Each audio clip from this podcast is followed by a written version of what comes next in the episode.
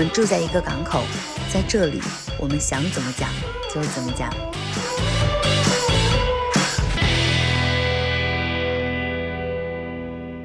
欢迎各位旅行者们来到港口。这一期节目，我们想跟大家聊一聊关于女性的话题。我是主播钟钟，我是兔子邦尼，我是刚刚打开新世界大门的可有可。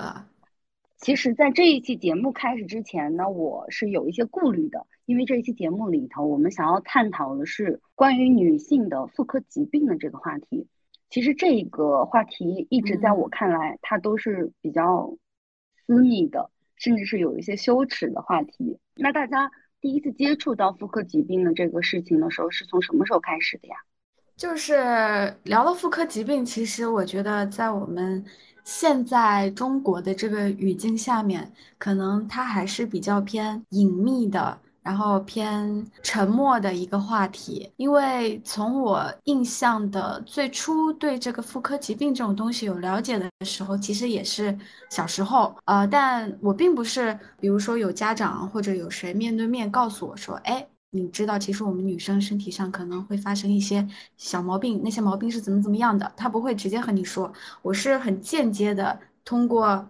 突然从厕所里多出来的一些瓶瓶罐罐呀，一些什么名叫妇炎洁的小瓶子呀，从这些东西上了解到，就是原来啊，可能是我妈妈在用的。既然妈妈不告诉我的话，那可能就是一种不太好声张的一种需要用上的东西。我们更多时候都是通过我们自己的一些各处搜集来的一些信息的堆砌，从而知道的。其实诸如此类的一些隐藏的话语还有很多，比如说我们小时候买卫生巾的时候，总是用黑色的塑料袋，广告里面总是用蓝色的液体来代替血液，然后大多数大人们在聊这种呃生理相关的一些小八卦的时候，他们总会用他们自己语境里面默认的安全词来代替。小时候，我们从不懂到似懂非懂的这个年纪，突然就被这种沉默的话语带到了和大大人一样的这种默会如深的态度上面去。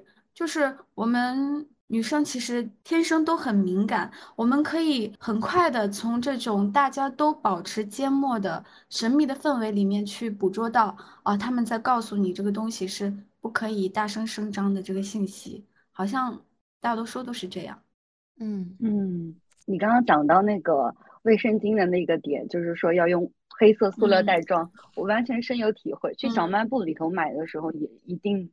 要，要是趁上课的时候偷偷去买，然后你带着姨妈巾要去厕所的时候，也是要把它夹在书本里头的，不能让别人看到。对，很流行的一个动作就是大家把那个卫生巾从那个书包里掏出来的时候，一定会把它塞到你的衣袖袖口里面。然后呢，你再拿着那个袖口的那个地方，向你隔壁的女同学，大家挥一挥手啊，大家好像就很默认哦，你要去换卫生巾，走，大家一起吧，就是都会用一些 像街头对暗号一样的这种动作和语言来来告诉你我们要去干嘛。特别还有一个，我发现还有个比较神奇的点就是。用黑色的塑料袋来装卫生巾这种东西，其实我们本身我们第一次去买卫生巾的时候是不知道的。然后这种呃知识，我我们用暂且用知识来说吧，就这种知识好像都是小卖部的老板他们默认的东西，然后他会在那里对你完成一个教学，就是他用一个黑色塑料袋给你装好，直接就递给你。但是其实我从很小的时候开始，对于他们的这种行为就觉得，哎，这不是一个此地无银三百两的举动吗？对，是的。但每个人都想说，就把它藏起来就好，好像不提这件事情就没有发生，你就不会来姨妈一样。就是关于这种东西，我小时候还有特别多疑问，就譬如说，就像我刚刚提到的，然后也包括听到你们说的，我自己第一次接触到妇科疾病的这个事情是在我很小的时候。刚刚小学五年级吧，因为那个时候我是因为我自己的私处很痒，然后我就告诉了我妈妈，她就以一种如临大敌般的态度跟我讲说，马上去挂号，然后第二天就紧急从学校里头给我请假，把我带到医院里头。但是那个时候我就觉得有一件事情特别的奇怪，嗯，因为当医生叫号的时候，不都是直接叫我们的名字嘛，就是说某某某你过来，但是那个时候医生他叫的是我妈妈的名字。那个病历本上面写的不是我的名字，是我妈妈的名字，但是医生是为我诊治的。我小时候就对于这个行为非常的不理解，但是我也不好跟我妈妈妈问什么，因为会觉得啊这个不好开口呀，就有点羞耻的这么一个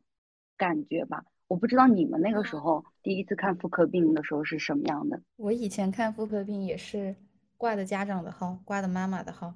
反正不会是我的名字。进去看诊的时候，我坐在医生的面前，医生才知道，哦，原来是在给你看，不是在给我妈看。我妈就站在我边上。为什么呢？就是很神奇的，就是当一个女性她成为一个妈妈之后，她好像身上很多的，就是嗯呃一些之前大家对于这个女性身体的一些个。不愿意讲的东西，好像成为妈妈之后就可以讲出来了。就是她对，就很坦荡，质的跨越，对，她会变得很坦荡。她会，呃呃，当众分享自己，比如说，呃，产后漏尿啊，或者是她会说乳房胀痛啊，她就很坦荡的讲。但其实这种坦荡大多都是包裹在就是你的有婚姻的家庭，母职母职天分母职天分之之下。你只有用母亲这个身份包裹自己，你好像才有一个出口，可以把这些话肆无忌惮讲出来，这样子。是的，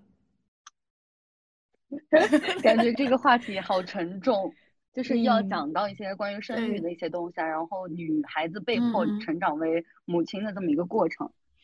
对，是的。其实这个我们可以之后再，呃，多开一期节目，可以深入聊一聊这个事情。嗯，再分享一下关于成为妈妈之后的那些不同吧。就讲到妇科疾病，再回到讲妇科疾病的话题，因为我小时候的那一次看妇科病的经历，所以我就开始对女性的疾病有了一个大概的启蒙认知。那对于你们两个人来说，是从什么时候开始对妇科疾病产生认知的呢？我们家其实对于女性生理这方面的传授，我个人感觉而言是很少的。可能是我妈妈比较大条，或者怎么样，或者我们家庭原本就这种沟沟通比较欠缺。但我小时候也会有这种下地很痒的情况，然后我会。憋到很很难以忍受之后，才会和妈妈讲。和妈妈讲了之后呢，我妈妈也只会就是，呃，丢给我一个药膏，然后就说，啊，你自己去涂一涂吧。就是就是我好像并没有，他好像并没有带我去看过妇科医生，或者是去过诊所里面去看这种东西。我小时候对这方面生理知识的欠缺是是极其严重的，所以我觉得这其实也和就是。一些，我觉得好神奇哦，就感觉就是一些 生理，对呀，感觉生理知识有有缺失的感觉在教育里头。是的，是的，我在这方面其实我我所有的这种相关的知识，其实都是我可以说是自学而来的，所以我对于我现在能够长得还比较健康，还是觉得很伟大的，真的很神奇。刚刚可有可讲到他关于家庭的这种生理卫生的缺失，我突然想到我们小时候有一本书，你们还记得吗？就小学的时候生理健康课那个社会什么的，那个里头就是我第十九页了解最多知识的地方，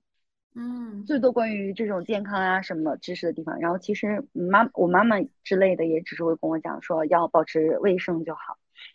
我刚刚听见。可有可在说，嗯，他下体很痒的时候，他家里人会给他就是直接药膏让他去涂。其实我小的时候也是这样子的，但是是因为我妈妈她会跟我说，这些女性方面的疾病是不好的，是不能说出去的。然后小孩子如果立马的去了医院的话，总感觉就是像是嗯不太纯洁，还是破了破了处一样的羞耻感，反正。我小的时候没有怎么去过医院，有关于妇科的疾病都是我妈妈来教我。说起来，我真的有点羞耻，我不知道，就是我现在说出来这些东西，对于我自己来说，感觉也是一种突破和嗯嗯难以启齿的东西，我不知道你们 能不能理解，我自己有点很难去开口说这个东西。完全理解，因为在我们的意识里头，它就是一个很私密、很难以启齿的一个话题嘛。但其实我们要换一直面这种种羞耻。嗯，对，换一嗯。种想法来讲，它只不过就是每个人都会得的一种病而已，那就像感冒一样。是的，嗯就像，嗯、我的嘴巴不是很厚嘛，我从小的时候会因嗯。为不吃蔬菜，然后会得口角炎，然后长一些就是嘴嘴角上面一些糜烂的东西，比如说破皮，然后出嗯血、干的、干裂的这种情况，在外面我是可以直接说我嘴巴烂了，但是我的就是下面也是一样的情况，它和我嘴巴一样是出现这样的七七八八的一些病，但我就不喊不敢说出来。然后之后的话，就是再长大一点了，我也不会给我妈妈说了，因为她也总是很紧张的，是说你要涂什么什么药，然后你不能够去告诉别人，你一定要怎么怎么怎么样，反正就是要呃注意好自己的隐私，这个事情是不能够说出去的。然后嗯我有一个比较重大的，也不是算重大的疾病吧，就是比较大的妇科病，是我在高三的时候那段阶段有很长一段时间是没有来月经的，就觉得可能是学习的压力太大了。反正高考结束了之后再看呗，然后就等到高考结束的那一天，我好像也就忘了。然后快到上大学的那段时间，已经过了很久很久了，我真的很久没有来月经了，才突然意识到，哎，我有多久没有来月经了？然后我就跟我妈提了一嘴，我妈好像就就觉得这个事情怎么没有早一点告诉她，然后就立马的带我去了医院，然后去医院做了很多检查了之后，就说，呃，我是有多囊卵巢综合症这个疾病的。但那个时候家里人好像第一次听说这个疾病的时候，还不太敢相信，觉得是误诊，就觉得我还这么年轻，怎么可能会有这个病？就 就是，然后他就会带我去了第二个医院，我好像检查了有三次，然后三次的结果都是一样的。我那时候一边抽血的时候，一边就在抱怨说，本来就没得月经来，还反复的抽血，怎么可能会有月经来嘛？就就很离离谱。对，然后我家里人就觉得这个病真的很严重，从此之后就禁止我吃任何的垃圾食品。然后这个这个病会影响生育啊，就开始焦虑。我现在恋爱也还没有谈，还没有谈，就呃十八岁、十九岁就要考虑以后生不出孩子这个问题，然后就对他们来说就就很焦虑这样子。但我一直是非常不理解，就生孩子有这么重要吗？如果这个病，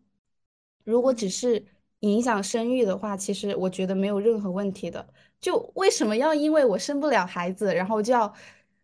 禁止我吃很多我觉得很好吃的东西，被被他们说成为说成为垃圾食品的东西？那你嗯那你其实呃之后有没有去呃好好了解过这个病症呢？比如说它的危害之一只是让人不能怀孕吗？我是有很长一段时间，就从我知道我有这个病开始到现在，大概有五六年，嗯呃有五六年了，我一直都没有就是认真的去了解过这个病它是什么原因，然后它是不是只是影响生育这方面。就是从我得到了这个病之后，我也会去跟我的朋友讲，然后会会发现，哎，他也有，再问一个，哎，另外一个也有，我就觉得，哦，这好像是大家是不是很常见的疾病呀？这样子，然后我就，呃，我记得我有一个朋友是说，他也是之前去看了之后没有来才会去吃，没有来才会去吃那些就是催经的药，然后自己也没有忌口，就觉得无所谓这样子。然后还另外一个朋友，他本人真的很瘦，吃了那些催经的药，胖起来也没有多胖，所以他自己是完全不在乎，也就是完全就是按照医生的建议去做调理这样子。我所以我就觉得啊，大嗯家都就是把它当做很正常的一个病，我就觉得那可能就是一个小病吧，只是我家里人会觉得生不了孩子这个事情嗯很严重罢了。那我们年轻人就觉得生不了孩子也就生不了吧，没有没有什么关系的。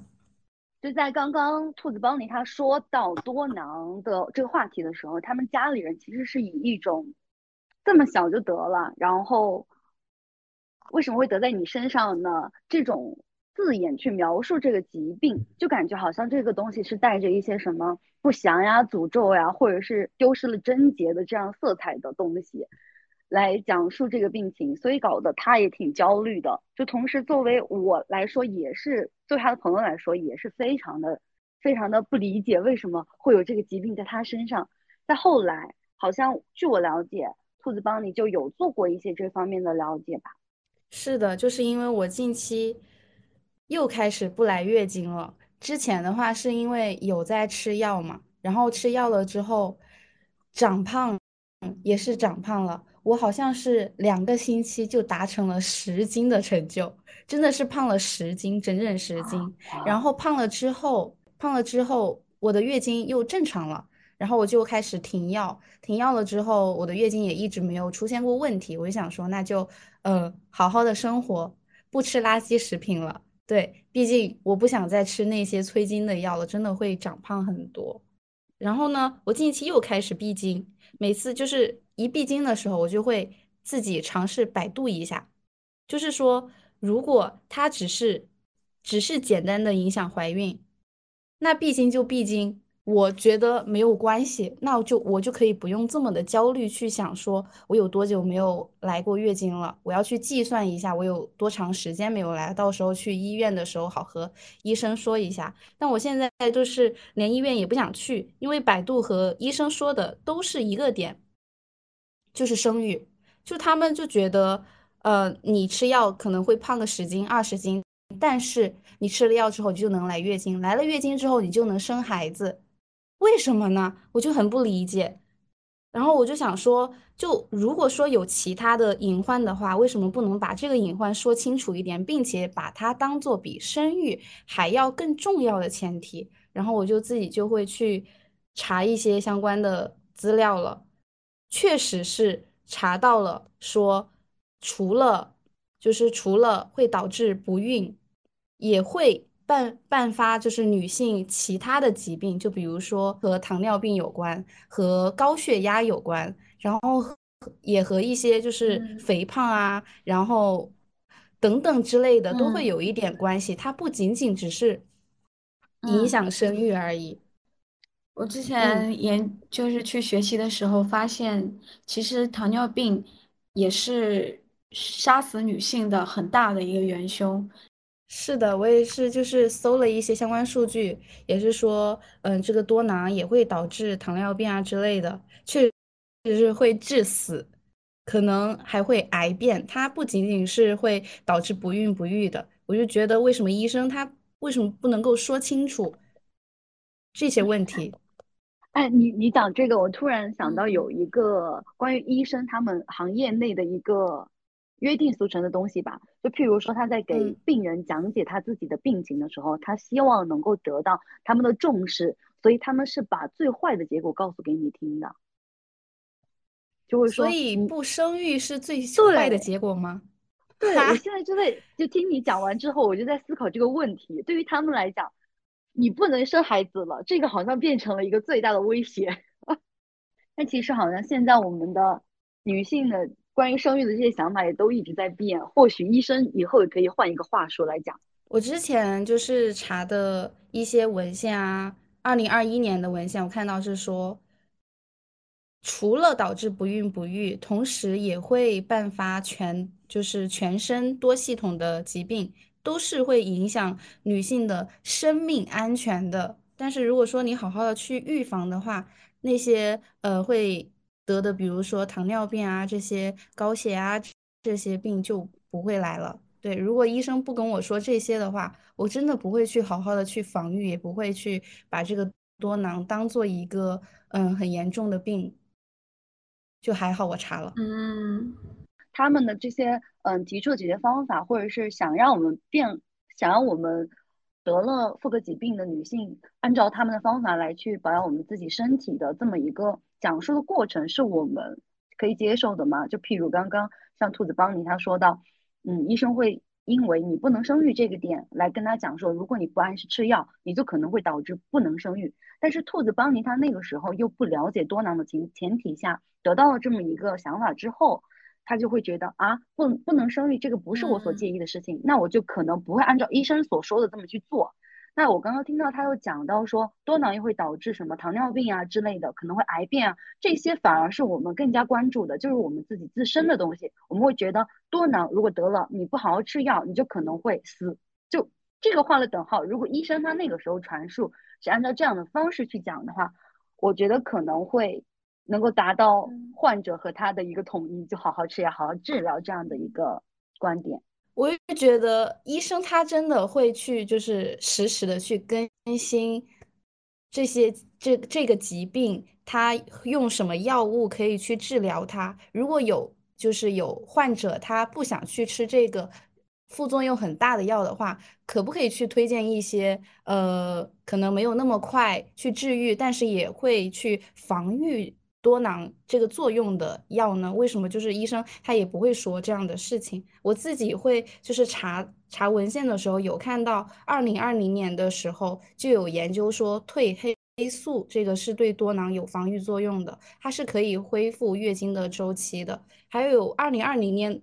不是二零二零年，二零二二年的文献就是今年的也有研究说乳酸菌这个可以对多囊。进行一个缓解的作用，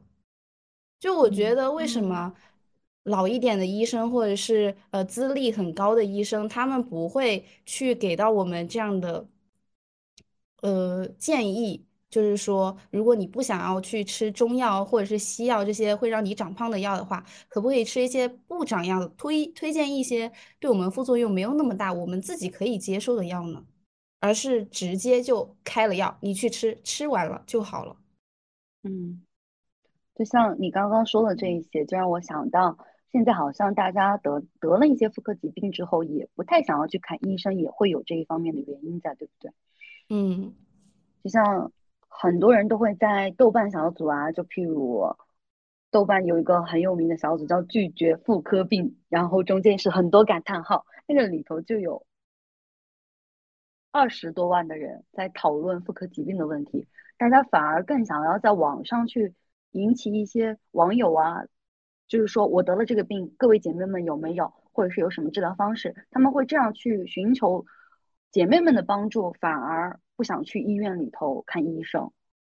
对，是就是听兔子聊了这么多多囊的一些东西啊，然后我呃搜搜集的资料大概是说，囊肿其实就是我们。身体里的一个，你可以把它理解为是你的卵巢里长出来的一个小水球。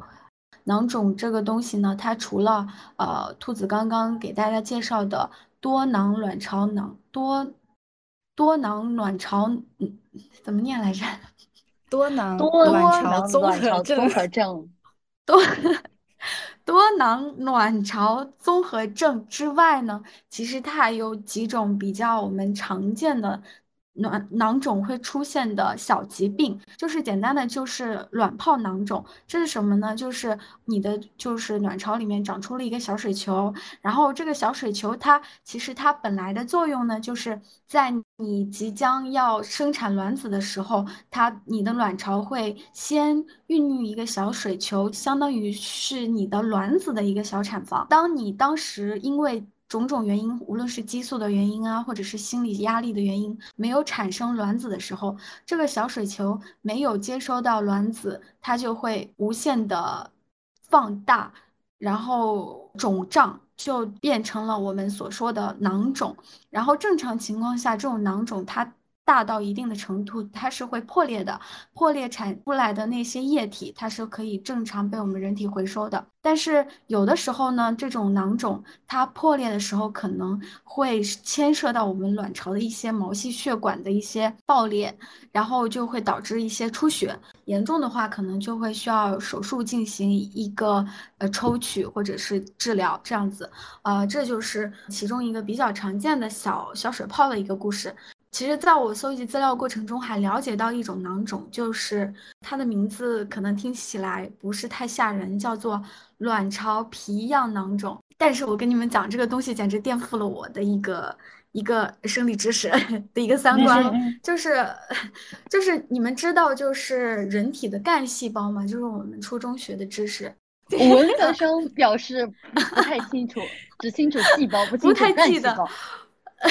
我来唤醒一下你们的生物学知识啊，就是我们人体呃受精卵的时候，呃我们呃慢慢的会先是有很多干细胞，然后这些干细胞它是会有会有很强大的分化的潜力的，就是它可以分化出各种各样的人体的器官和结构和组织，它是一个很强大的一个细胞。然后呢，其实我们的。卵巢它在呃一些不恰当的环境中，它会有一个异性增生，在这个增生的过程中，卵巢当中的一个呃干细胞，它就会向各种稀奇古怪的方向去发育，然后这些干细胞它可能就会在你的卵巢中可能会发育成一根毛发，或者是一颗牙齿。或者是一个小骨头这样的东西，就是说，因为这些干细胞它不断的增生，你的卵巢的囊肿内可能就会出现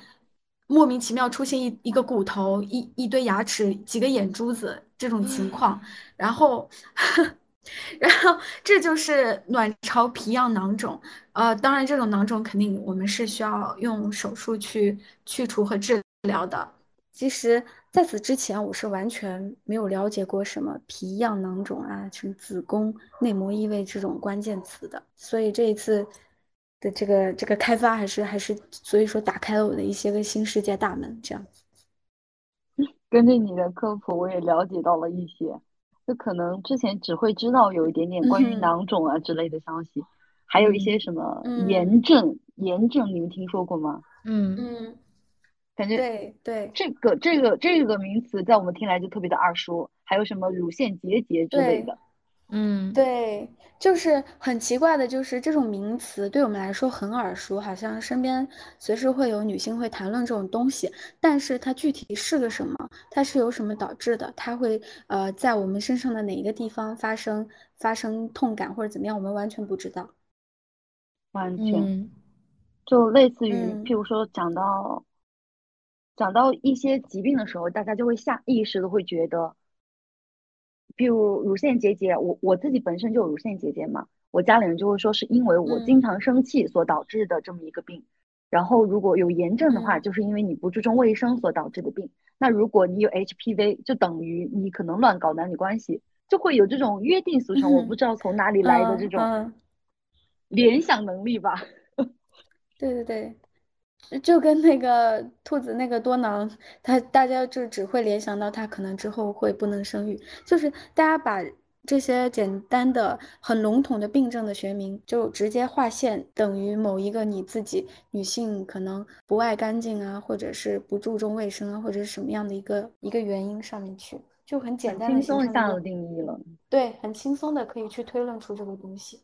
嗯，是。但是其实，据我了解到，我身边每一个女性基本上都会有妇科疾病的事情发生过。对，就拿那个呃乳腺增生来说吧，就你刚刚说的那个，呃呃，这个东西其实说来有一个有意有很有意思的故事，就是我我的朋友是一位小学老师。啊，我刚刚向他问起这个的时候，我说：“哎，你之前是不是说你得过乳腺增生啊？我想了解一下这方面的故事。”他很果断地回答我说：“我没有什么乳腺增生，我只是小叶增生。”然后我就看着这两个名词，我就产生了疑惑：是我的记忆出了问题，还是还是怎么样？结果我去搜索，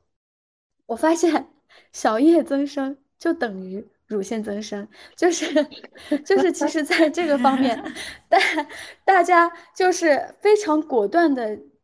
清楚自己的这个病，但是因为我们大家都没有深入的去了解这个病症，导致大家暗号都对不上，你知道吗？就是很很很好玩的一个点。然后，然后我刚也说到，你你说，我想说，你刚刚在说到。呃，乳腺增生这个话题的时候，我心里想说，我也没有。但是你一说小叶增生等于乳腺增生，我立马坐直了身体。哦，原来这是我也有的。这这可太有意思了，就是 了解又没那么了解，信息差，是的，是的，就很有意思。嗯，然后其实呃，像我们现在说的乳腺增生、小叶增生，它有很多其他病，比如说乳腺囊性增生、纤维囊性病等等的，它有很多很多的学名。然后其实它统一的一个一个生理病症的一个一个阐述，就是说你的乳房呃在某一段时间就会有一点点疼痛或者硬块之类的。大概就是这么样一个过程，但其实乳腺增生总的来说，它是一个呃良性的病，它不会有非常严重的一个呃恶化的可能性啊，是这样子的。你。刚刚讲到这一点，我也想到前段时间我妹妹，我妹妹现在才是一个大大三的学生，她也跟我讲，她也得了这个病，然后去做手手术，她对于做手术的这个事情呢，就感到很恐惧，然后我就。也突然，你刚刚讲完之后，我也想到，我高中的时候也有一个同学，他是动了这个手术的。其实根本就不是一个什么很大的手术，它只是在你的乳房下面会有一个小切口，那个切口可能小到你用一个创可贴就能够把它贴上的程度。其实真的不是什么大病。如果各位姐妹们也有这方面的疾病的话，不要担心去做手术，手术也不是，也不会留下很大的疤痕的。对，恢复时期也挺快的，其实是的。我还我也要补充一下，我前面好像没有说的很清楚，就是关于多囊卵巢综合症的这个东西，它是一个不可以治愈的疾病，就是女生得了之后，她不可能完全的治愈的。但是我们得就是控制它，不要再继续的发展下去。就是现在它只是导致了我们月经紊乱，然后长很多毛呀。然后不生育啊，这样子。但是如果说我们不去控制，然后不去吃一些药，或者是运动啊，或者是怎样的，让我们自己变得健康起来的话，它会更加的恶化，恶化到晚期就会增加到呃，比如说糖尿病，然后心血管疾病，然后子宫内膜癌变，这些就是会发生的了。所以，我们就是当我们知道有这些疾病的时候，我们要去做一个控制。让它控制住，不要再呃往下去继续发展了就好了。嗯，你刚刚分享的，就感觉我们要好好爱护自己的身体。是的，就是如果得了也没有关系，嗯，就是得了没有关系，我们早知道早治疗，然后早控制嘛。现在还不是很严重，不是什么大事。对，是的，很多疾病都可能是我们自己因为女性的身体构造。而造成的一些疾病，但是还是会存在一些因为外外力的因素而导致女性患上一些疾病的可能。我不知道大家当初在二零二零年的时候有没有看过一个新闻，就是有一个艺术家，他叫周文静，他做了一个关于节育环的展览，就叫“女人系列节育环”。对，然后在那个展览上面呢，他就展出了很多不同形状的节育环，就是一个小小的黄铜大小的。我看了，我是在 B 站上面刷到这个视频的。看了这个视频之后，我马上就打电话去问我妈妈，就问她身体里的环取下来没，然后也打电话问我姑妈、问我姨妈，就是我身边所有的女性长辈，我全部都问了一遍，她们这个环取下来没？她们有一些是已经取下来了，甚至我姑妈她还没有取下来这个环。他也根本不知道自己每一天，就是之前他每一次会得炎症这个事情是由什么引起的，只是知道自己在那个时候要去医院里面打吊水去消毒，就是去压那个炎症，但是根本不知道是因为节育环而引起的。我不知道你们身边的长辈们也有没有因为节育环的这个事情有一些不好的事情发生呀？呃。其实我在此之前，我跟也之前说过，我们的这个家庭的对话的语境，其实大家可能不太会去聊这种东西。但是，呃，其实我早年一直会有听说，妈妈要去取环，或者是家里的某位女性长辈，她因为这个二胎、三胎的政策，她他们可以去提前把他们的环取下来，这样子。然后呢，就在前几天，我一次偶然机会打电话跟我妈妈聊天。然后我就，呃，鼓起勇气向他问起了他的这一段往事，就是其实当时正是我们大家所熟知的这个计划生育的背景嘛。然后那个时候，其实呃，每一位女性她在生育完之后，可能会呃有一个短暂的身体的恢复期，可能是等婴儿大概一百天左右之后，这个时候呢，就会有一个村里的，无论是村里的或者是乡镇上面的一个。呃，女性妇女的卫生主任过来通知你啊，说，哎，你得需要去在你的体内上一个环，因为我们现在国家政策就是一人生一个嘛。呃，我妈妈跟我讲的是，其实大多数女性她在上了那个环之后，她会有很一直持续不间断的腰酸背痛的反应，呃，然后。也有一小部分女性，她会在上环之后的很长一段时间，身体的就是阴道会，呃，在非月经期也会流出一些鲜血。呃，我听我妈妈讲述这一段故事的时候，我我有一个很强的感受，就是他们在讲述这一段经历的时候，他们语气当中的呃包容性是是很强的，他们可以。很平缓的，很平静的，甚至是用很坚定的语气去讲述当时那一段疼痛的故事。然后，呃，很有意思的是，我妈妈在和我讲述的时候，旁边电话里我还可以听到另外一个女性的声音。那个女性她在听我妈妈聊起来的时候，她会非常有表达欲望的去也和我来进行沟通。所以说我感觉就是这个故事，我妈妈之前从来没有。想要去告诉我，但是当我问及和提及的时候，他们其实是非常渴望自己的那段故事被别人听见的。然后这种被听见的欲望，可能是很向内的需求，就是如果你没有一个人去敲敲他的门，他可能他们自己也不会去开门向你去讲述他们的这段经历。但其实我小时候第一次跟节育环这个东西产生连接的时候，我记得特别清楚。那是我陪我弟弟的妈妈去医院里头上环，那个时候我弟弟刚刚出生，没有太不太久，但是为了他要办一些什么证明之类的，是必须要出示一个女性你已经上环了的这么一个证明。然后为了要去办那个证呢，我弟弟的妈妈就去医院里头要上环。我他是进去的，我那个时候才小学嘛，我送他进去之前，我看着他。他是一个非常忐忑，然后我妈妈就一直在旁边安慰他说没关系，很快一下子就结束了。但他出来的时候表情是非常非常痛苦的，他一出来就抱着手术台旁边的一个垃圾桶就直接吐了，然后也不想吃任何东西，水也喝不下去，整个表情就是非常痛苦，然后一直叉着腰的这么一个状态。我妈妈就跟他讲说没关系没关系，这些都是正常的。但是我站在旁边就想问我妈说你刚刚说。不是很痛苦，现在又跟他讲说这些都是正常的，这难道不是很自相矛盾吗？所以我看着他的那个样子，就是一直到现在都没办法忘记，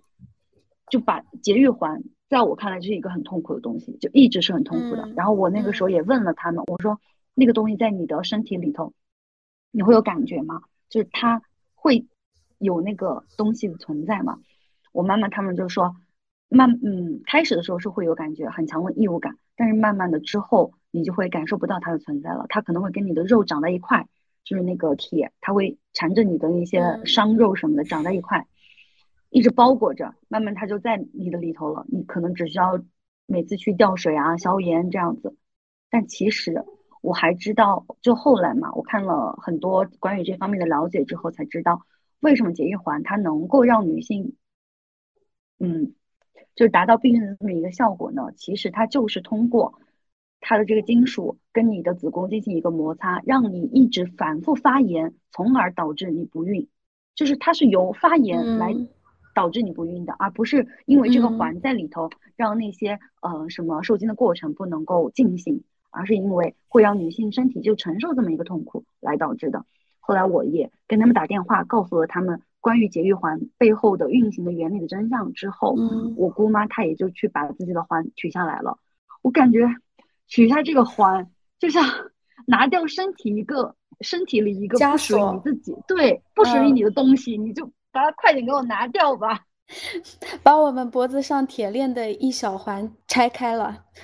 对，就感觉现在慢慢的这个时代在进步，对我们来嗯讲，你再去鼓吹什么上环啊之类的，我们一定是不能够接受的。嗯我们慢慢的好像开始更加的爱护自己的身体起来了。是的，所所以我，我也想说，其实我听到就是我妈妈和那个她的女性朋友和我讲述这段故事的时候，他们可以更坦然的把他们，或者甚至是更夸张的，用他们平时讲八卦的口语，去把他们的痛苦放大的讲出来，去把他们的曾经的呃不快乐或者是感受到的疼痛，去更大声的去告诉我们。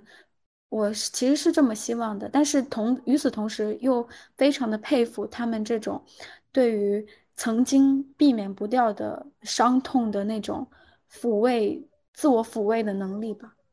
感觉好痛，就是听到都好嗯好痛，就会很心疼他们。原来对，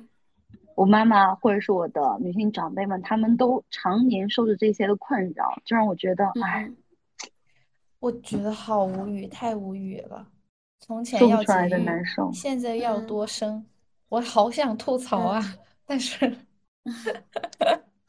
我闭麦，太生气了。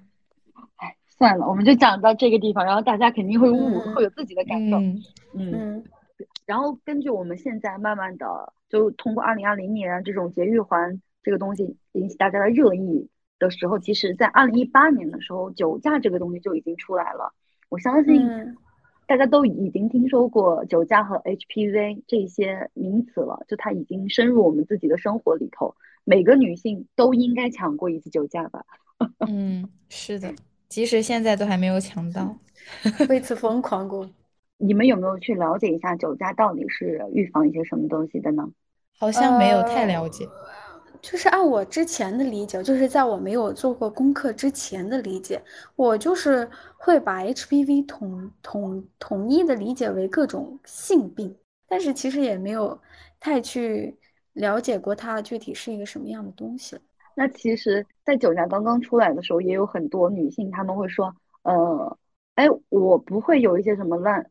乱七八糟的关系啊，那我可以不用去接种这个疫嗯苗，就类似于这样子的一个言论会出来。对嗯但其实慢慢的，据我们了解，好像 HPV 它不是说仅限于嗯那些层面。根据我之后的一个小小的一个科普，其实 HPV 它其实只是，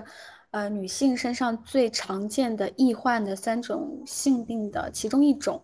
HPV 它又叫做人乳头瘤病毒，HPV 是这个病毒的一个总称，它下面会有很多很多很多的分支，然后我们又把它叫做亚型。其实我们大多数了解到的 HPV 的病呢，其实都是一些比较低危的 HPV，比如说我们目前所大家讨论热议度最高的就是小菜花、尖锐湿疣。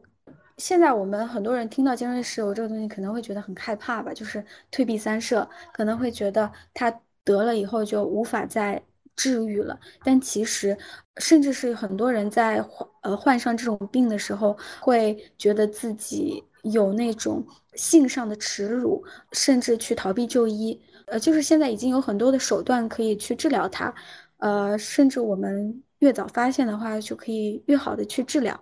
其实了解这么多，其实还是希望所有人就是对于这种病毒不需要抱有太太可怕的一个印象，就是它是可以治疗的，甚至是说我们了解的 HPV 里面比较重的，就比如说宫颈癌啊这一类的，其实这个癌症它的发展的期期时期是非常之缓慢的，它甚至有十年的时间，我们完完全全可以在我们早发现的时候就立马去治疗，是完全可以把它掌握在我们自己手里的。对，然后前段时间还有因为酒驾的一些东西也上过热搜，就是有一个专家出来讲说，嗯酒驾其实不用接种三针，你只需要打一针就好，就会达到一样的效果。我不知道，嗯我看到的时候，对我这种没有抢到苗的人来说，就觉得哇太好了，我只用打一针就好。但是当我上网做功课的时候，又发现有很多姐妹就在那说，不要听他的，能打三针的就打三针吧。你打了一针和你已经约上了一针之后，你花点时间就把三针都打完，就是可见我们还是挺在乎这个东西的，就是大家都还还是挺关心自己身体的，对不对？是的，但刚刚听了可有可说了科普了之后，我又觉得好像打不了酒驾也没关系，我只要去医院检查出来了，我就可以去好好的治疗。呃不呃打打打不那可不是这样的，我 你都让我慌了。那当然不是这样的，就是，呃，其实这种东西它虽然是可以治疗的，但是它它依然是会给你带来极大的痛苦的，它会让你经历很漫长的痛苦，因为它的治疗的周期是非常长的。所以说，我们如果有能力和有机会可以去提早去预防它的话，当然是最好的。所以酒驾还是得打。嗯，有条件的就一定要去接种，对对，但是不用引起过分的焦虑吧，就是不用引起过分的焦虑，对，在自己合适的年纪去约上那一针，那个就是对自己最大的保障了。嗯嗯，然后我还想，就突然之间讲到这个话题之后，我就在想，关于我们自己女性自己的身体，我们是有完完全全的认知的嘛？就听到你们刚刚说了好多疾病啊。我发现好像我对这些东西就完全就是一个茫然的状态，一个状态。对我也是非常的茫然。但是作为女性，我们了解自己的身体，这个是一定要经历的一个过程，或者是我们要抛弃一些羞耻心啊，揭掉那些所谓的所谓的那些教条，我们要来带大家重新开始知道我们自己的身体，让我们好好爱护它。那这一次我们就从。乳房开始吧。对于乳房，其实我第一次了解到它是在一些公众号上面，它就会告诉大家每个人的胸型是不一样的，然后我们要去挑选那些 bra 都是要根据自己的胸型来做出调整的。这是第一次我了解到它。然后第二次是因为有个公众号，它叫女孩不怕，然后它里面有一个漫画系列的东西，就是告诉大家女孩子的乳房其实它在里头是由一一颗一颗像小葡萄一样的东西组成的。所以它不能够去很大力的捏它，或者是揉它，不然它就会爆掉。你们知道吗？我不知道。是一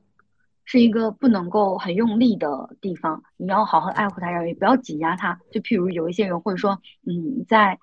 可能性行为的时候。对方会有一些对他们粗暴的那些动作，那些都是会伤害到他的，是完完全全不可以的。小录像带会给人一些很大的误导，其实。嗯，对，还有一些什么类似于小时候你们有听说过按摩它就可以让它越来越大吗？就是按摩自己的乳房。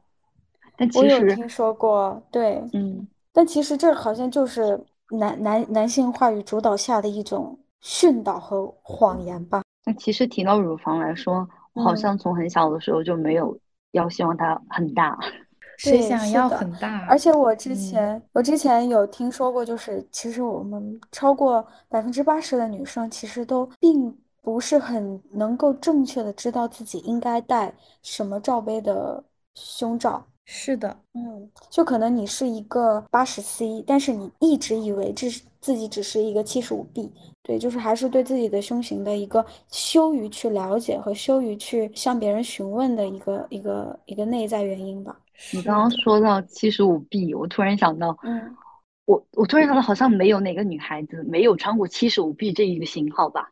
每个人好像在青春期的时候，你去内衣店，他们就是说 B，就那个。那个售货员他就会看，先看你的胸，他根本先不上手摸，他先看一下你，然后说 B，然后飞快用手碰触你的胸部，然后就马上给你拿了一个尺码，你就要去试，试完之后，对，就是七十五 B，所有的人都穿七十五 B，是的，是的。然后我小时候就特别讨厌穿内衣，因为它会一直压着我，我没办法呼吸，特别是在你吃了一点东西之后，它就会一直压着我那个胃。特别特别难受，对我还而且我有一次很强烈的感受是，我当时穿了一个很不合身的胸罩，然后我没有换运动内衣去做运动，在运动了大概也就十五分钟左右吧，我甚至就感觉到喘不上气，甚至是有一点脑袋空白、眼睛发昏的那种症状出来。那其实就是因为我穿了非常不恰当的一个大小的胸罩。我我有个问题，我想。问你们，给我科普一下，就是内衣是一定要穿那种带钢圈的吗？它确实是会保护我们的乳房，还是怎么说？因为我真的太不爱穿有钢圈的内衣了。No，当然不是。当然不是，是的，这一点我赞同。因为我觉得穿内衣其实，呃，我们抛开掉各种性呃男性性幻想对我们的一些塑造啊，我们单纯的只是谈论内衣的作用的话，我个人觉得它可能最大的作用就是，第一是保护好它，不让我们在我们自己运动或者是颠簸的时候，让它里面的东西产生一些撕裂或者是震动之类的。第二就是因为我们的乳房上面有很多呃腺体，更方便的有内衣的隔绝一些呃外在的细菌什么的。我觉得大概也就这两个作用吧。所以其实钢圈什么的，其实它并不是一个很必须的东西，相反就是只要你那个内衣它有包裹性或者是有有保护的作用就可以了。我觉得，嗯，嗯，其实我想要讲一个观点，就是关于乳房，你们说的把它托起啊，或者是让它不要下垂，这一些都其实就终归来讲，它只不过是一种我们想要对完美胸型的一个塑造。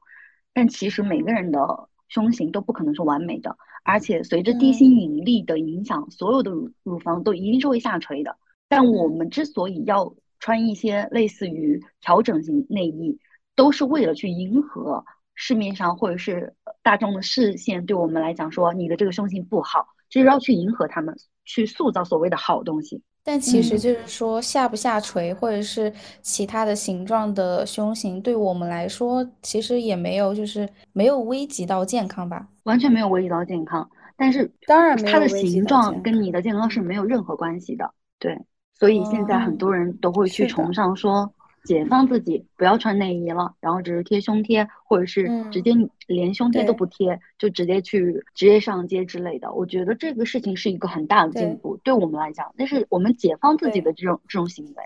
就像是一种枷锁一样。是的，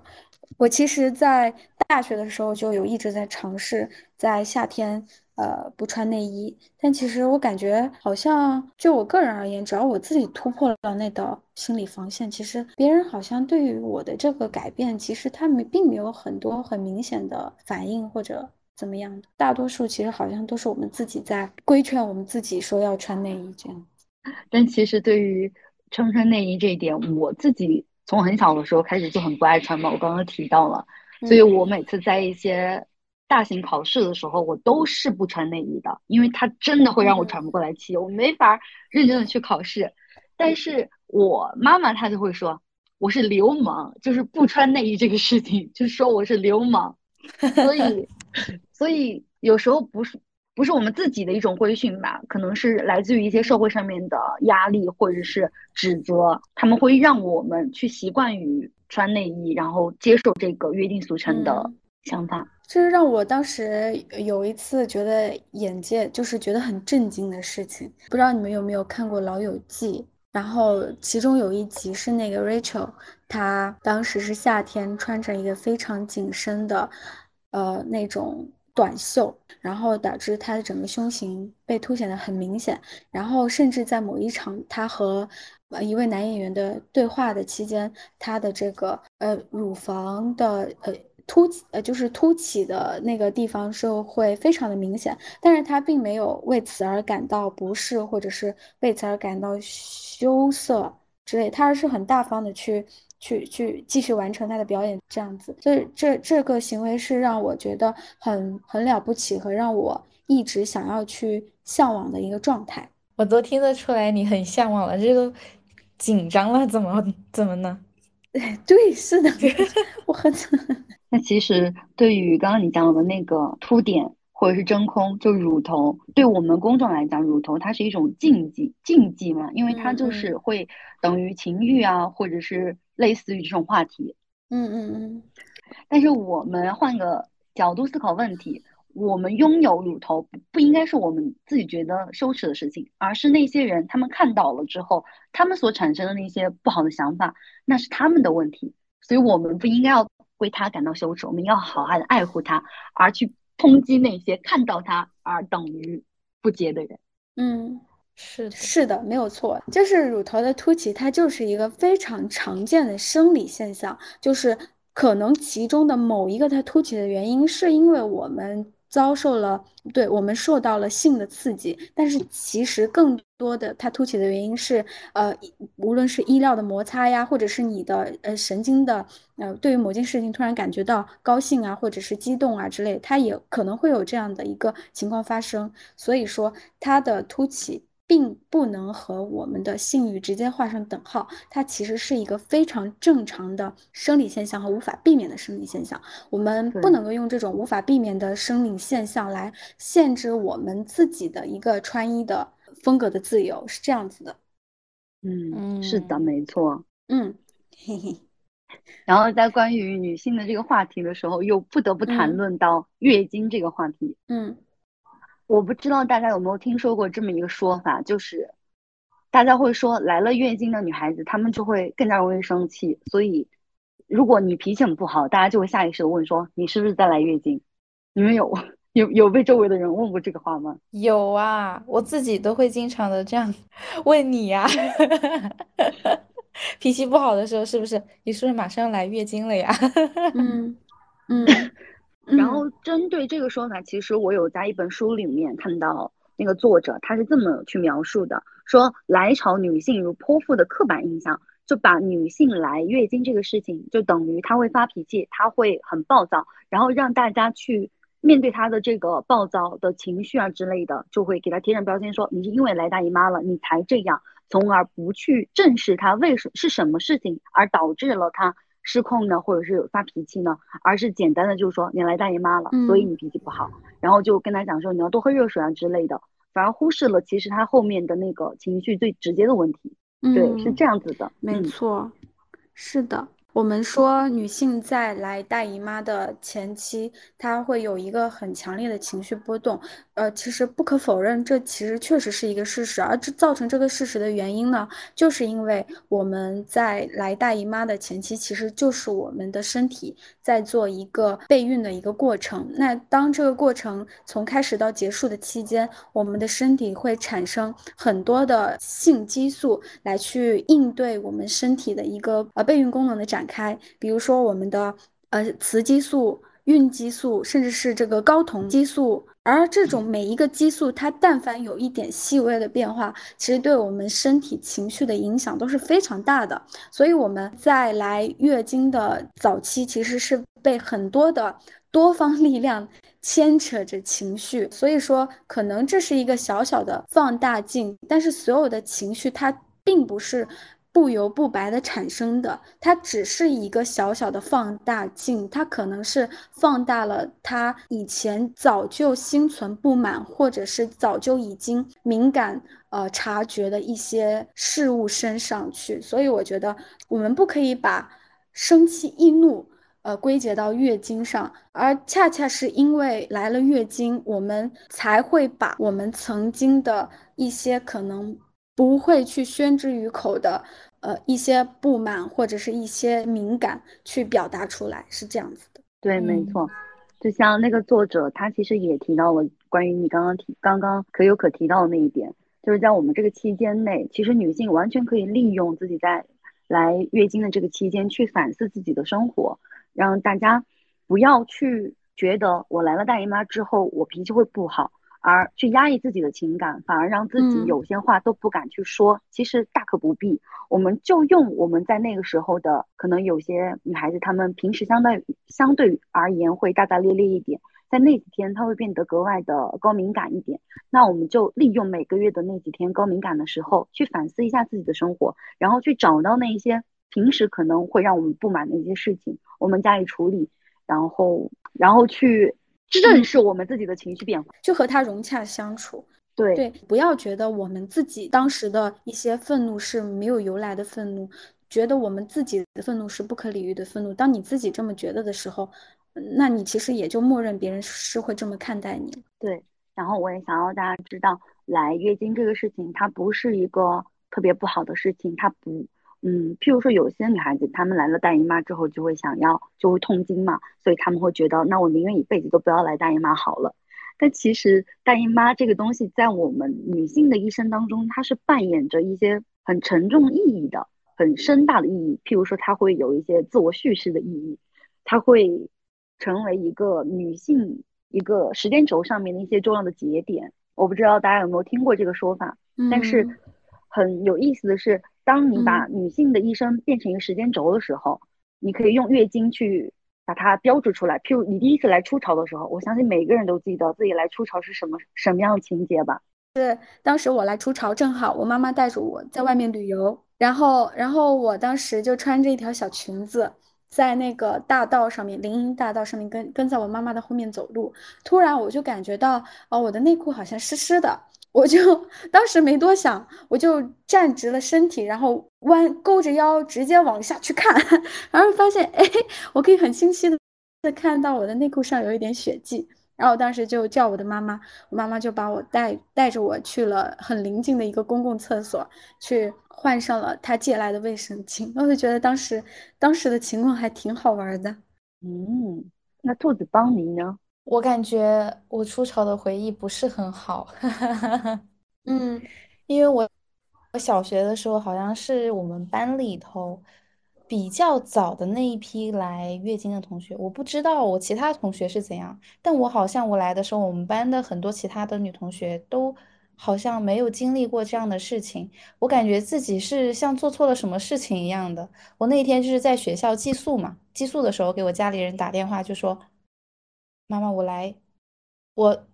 我我忘记我是怎么表述的，就是说，妈妈，我流血了，我下面流血了，是因为我记得我小学一年级的时候有一次是适合在同学们课间打闹的时候，我的就就是我的下下体触碰到了某一个桌的角落，很尖锐的角落，我下面就流过一次血。那一次我告诉我告诉了我妈妈之后，我妈妈是非常的愤怒。然后我在第一次来月经的时候，也觉得下意识的是觉得是不是那一次小的时候那一次事情的那个伤口还没有愈合，以至于多年之后它又就是又裂开了，所以我才会出出血这样子。四年级还是五年级的时候，然后那一次也正好是我过完生日的第一天，对我有点就是记忆。记忆有就是有这样的碎片在，但我不记得完整的完整的当天是怎样度过的了。然后，嗯，反正就是一个偷偷摸摸、隐隐藏藏，反正不想让其他同学知道我有我有我出就是我出潮来我来月经了这个事情。对，因为总感觉他们会带着异样的眼光看着我这样子。嗯。但是不管是好的记忆或者是不好的记忆，它都象征着或者是标志着我们已经开始慢慢的从一个小女孩慢慢变成了一个第二性征成熟的女孩女人了这样的一个过程。但是我觉得在这个过程当中，嗯，不管是自己的自我认知或者是家庭教育来对你的这这样的一些对你初潮来了之后的处理方式，都会对之后我们对月经的这么一个态度有很大的。奠定的过程或者是基础这样子，是的。其实我觉得很奇怪，有很奇怪的一点就是，有些女孩子来的月经来的比较早的话，会遭到异样的眼光；有些女孩子来的很晚，来的很迟，就像我妹妹高中的时候才来，大家就是急得要死，你怎么还没有来？这样子，就 我觉得这个事情，嗯。大家也不必焦虑。其实我感 觉，对，就是会牵扯到就是我们小朋友的性教育的问题嘛。就是因为当我们所有人都对这个事情无知的时候，有一个特例，我们就会把它变成一个怪异的个体。这种小朋友小朋友的思维肯定就是会去，呃。以逗乐他，或者甚至去针对他这样子。但是，当我们的性教育逐渐去普及的时候，大家可能会树立一个正确的性观念，会对这种比如说初潮啊、遗精啊这一类的知知识有所了解的时候，可能这个情况会有所缓解吧。对，是的，没错。嗯，然后我突然又根据我刚刚提到的这么一个点，就把月经作为我们女性。人生当中的一些重要节点，我突然又想到一个很神奇的计数方式，我不知道你们有没有过这样的尝试。嗯就譬如在读书的时候，大家就会算还有多久要放假嘛。我们那个时候女孩子就会说，我再来三次大姨妈，我们马上就要放暑假了，类似于这样的计数方式。嗯，但是我这就想就来了就来了，嗯嗯，想要嗯告诉大家，就是月经对于女性来说，它不是一个不好的东西，我们就把它当做自己的朋友就好了。然后它也是一个很有意思的东西，它会在我们的人生节点上面有很多重要的作用。但其实我对于月经这个东西，我其实还是抱有抱有两种不一样的感受的。就是一方面，我我很排斥它，我很憎恨它，就是为什么这样的一一套系统，它将会带给我很大的痛苦，因为我是一个非常严重的呃受痛经困扰的一个人。然后，但嗯是另一方面呢，我又会觉得，正是因为我体内的呃雌激素，或者是我的呃一些个女性表征，让我变得像所有女性一样，就是拥有一种很敏感的情绪，拥有一种很很柔软的表达方式，或者是一种呃和更能与其他人共情的能力。这一方面是我非常感谢这种女性化表征在我身上起到的一些作用，所以我我我不敢保证说我会和比如说月经，比如说各种其他的女性独有的疾病做和解，但是就是就是只能就是说试着相处吧，一边接受它，尽量发现它的一些美好，这样子。你们好积极啊！你这整的我都不敢说话了，怎么会这么积极呢？不管是积极不积极，都要爱自己啊。对，但，我嗯是对于月经这东西真的是，嗯，不是说很积极的态度面对它，也没有说很嗯痛恨吧，反正还是挺烦它的，不来也烦，来了也烦，反正就是会多嗯多少少干预到我的生活。就比如说，我上一次来月经的时候，还是在九月份，正好是在我生日当天，我就想说，我都已经行程这么满了，为什么还要突然再派一个月经过来？就就是会让我的当天感觉都会变得不太顺利，或者是怎样。所以，嗯，嗯，所以我还是没有那么没有那么积极嗯的嗯态度去面嗯对他。但是不嗯来的时候又挺想念他，就是一个 很复杂、很复杂的心态对一一个待月经。一个相爱相杀的关系吧，就是 是的，一个融洽的敌人。嗯，那那我就是一个非常欢迎他随时来作伴的好朋友，就是跟他的关系，他就是我好嗯朋友吧。嗯因为我在来大姨妈的时候，就我不会跟你们俩不一样，我不会痛经，带来的是偏头痛，我没办法睡觉，我没办法躺着，我也没办法站着，或者做任何有就是任何的事情，我都没办法集中注意力了，我只是我脑袋非常痛。但是嗯。虽然会有这种疼痛吧，我又很享受在这个时候有很多人对我关爱，就譬如我会跟我妈妈讲说，我又偏头痛了，我又会跟我奶奶讲说我偏头痛了，或者是跟我朋友们就讲我自己身体不舒服嘛，然后他们都会很关心我，在这个时候我就会很深刻的感受到我是在被爱着的，我就一点都不嗯会排斥它了，我就觉得哇，快来吧，就每个月都来，然后每个月我就会知道我自己有在被大家爱着的这种感觉，就非常的好，好奇妙，每我们每个人都好好神奇。对，是的，那可能下一次在大家痛经或者是嗯很难受的时候，试着会跟那些爱你的人讲一讲，让他们关心一下你，让你们感受到自己被爱。我不知道会不会有一点点帮助呢？还是吃药会有啦，就是其实我一直会 会和我妈妈讲我来了月经，然后我只要和我妈妈一说我来月经了，我妈妈一定会先关心我这一次痛不痛，但我当然肯定会回答痛啊。然后他说你需要你，那你快一点去怎么怎样怎么样怎么样。我说好的，其实我吃药了，哈哈。我觉得基本上我们的 交流就是这样子。有点羡慕你们了。每个对。那以后我也我我每个月都问你一次。问我什么啊？不要问我，我现在对于这个东西真的很烦。我妈妈每个月也会问我，但是她问我不是关心我说你月经有没有来，是问我嗯你有没有正常来。嗯没有正常来的话，你就要吃药，你就要去医院，就要去做检查，就要抽血。嗯我唉，压那力太大这样好了，那嗯每次你来的时候，每那每次你来的时候，我们搞一个小小的庆祝仪式，这样会不会让你开心呢？然后给 你吃一个小小的蛋糕。我们以后如果大家还是对于月经这个话，对于月经这个事物有恐惧心理的话，其实大家可以适当嗯的在那一天给自己一些小小的奖励，或者是嗯很痛的时候就及时吃药，照顾好自己。对嗯，是的，对吃药是一个很好的解决方式。对，没错。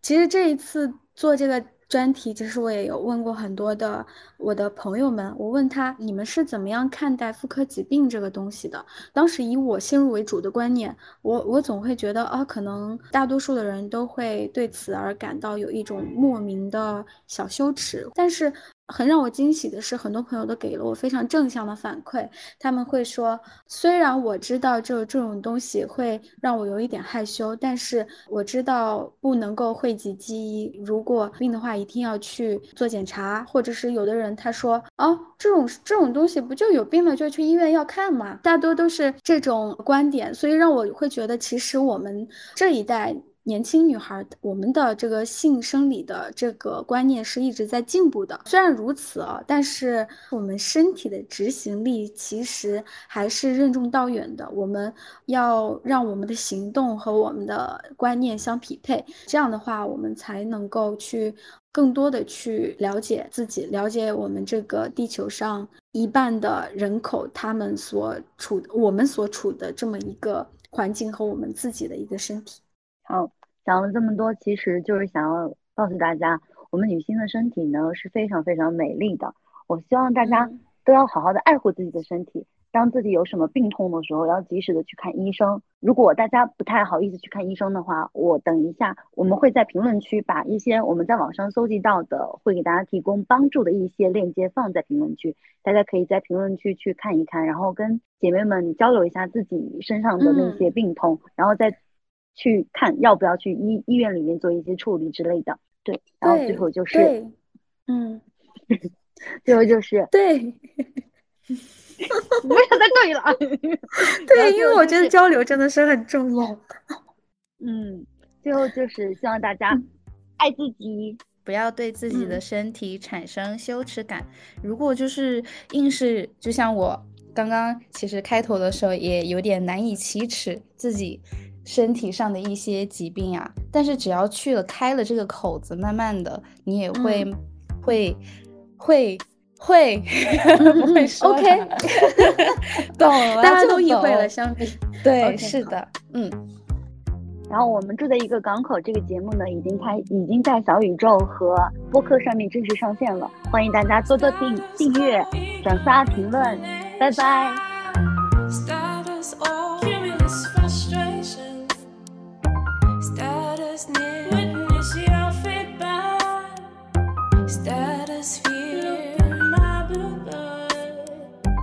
Prospect